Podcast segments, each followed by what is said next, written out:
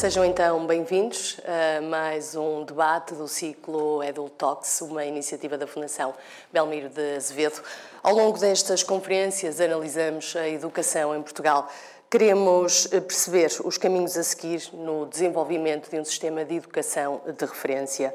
Hoje, o nosso debate é se há ou não falta de médicos em Portugal. São várias as referências aos problemas no Sistema Nacional de Saúde explicados pela falta de médicos, mas a verdade é que nos últimos anos tem aumentado o número de vagas nos cursos de medicina. Queremos então perceber se há um excesso de produção de novos médicos ou se, pelo contrário, há falta de clínicos em Portugal. São meus convidados esta noite e começo por apresentar à minha direita o professor Sobrinho Simões, diretor do IPATIMUP, também professor emérito da Universidade do Porto, presidente do Conselho Nacional de Centros Académicos. À minha esquerda, o reitor da Universidade do Porto, António de Souza Pereira. Novamente à minha direita, Miguel Guimarães, bastonário da Ordem dos Médicos. E à minha esquerda, Edgar Simões, presidente da Associação Nacional de Estudantes de Medicina. Antes de partirmos para a nossa conversa, vamos ver um vídeo, uma pequena reportagem que ilustra o tema que nos traz cá hoje.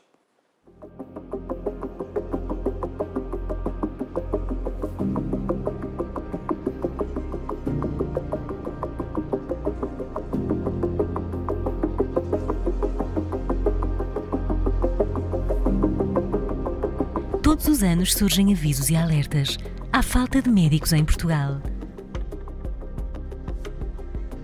Especialidades sem profissionais, médicos sem especialidade, regiões do país sem médicos.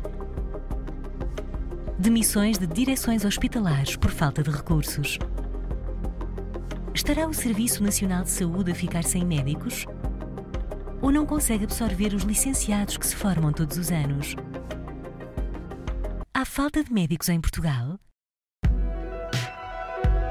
Portugal apresentava em 2014 uma média de 4,43 médicos por cada mil habitantes, bem acima dos 3,56 da média europeia.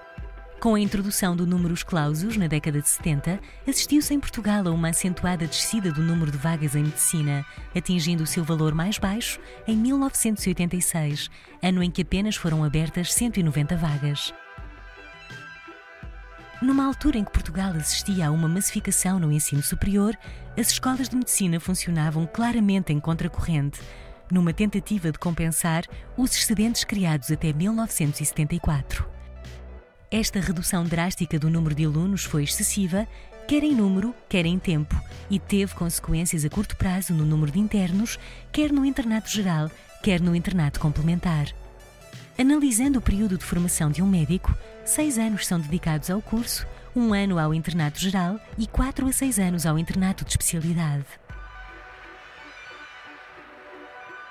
Com a redução acentuada de vagas que já se vinha a verificar desde o início da década de 80, o número de internos no internato geral começou a diminuir. E o número de internos no internato complementar a partir de 92. Esta redução do número de internos não permitiria compensar as aposentações dos médicos que se tinham formado até à década de 70. Numa tentativa de corrigir este déficit de médicos, o Ministério da Saúde aumentou o número de vagas do internato complementar. Mas existiriam sempre duas especialidades menos pretendidas: Clínica Geral e Saúde Pública. De 94 a 2005, nunca as vagas abertas para estas especialidades foram ocupadas na totalidade.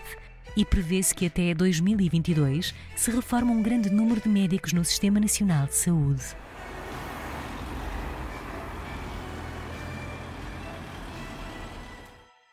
A partir de 97, o número de vagas começa a subir, primeiro por aumento das vagas nos cursos tradicionais e a partir de 2000-2001, também impulsionado pela abertura de novos cursos nas universidades do Minho, da Beira Interior, do Algarve, da Madeira e dos Açores. Nos anos mais recentes, verificou-se que o aumento na produção de diplomados foi confrontado com a falta de vagas no internato da especialidade, o que impediu que um número significativo de novos médicos pudesse ter a especialização. Um estudo da Universidade de Coimbra mostra que Portugal está a produzir um número sedentário de médicos. Se todos os candidatos tivessem vaga no internato complementar, Portugal teria um excedente de quase 9 mil novos especialistas, para manter a situação atual, ou de quase 6.500 para atingir a situação considerada desejável.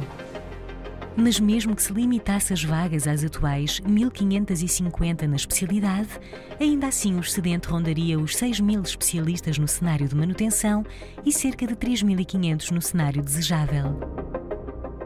Perante a evidência dos números e das projeções, qual o papel do Ministério da Educação na definição do número de vagas no acesso ao curso de medicina?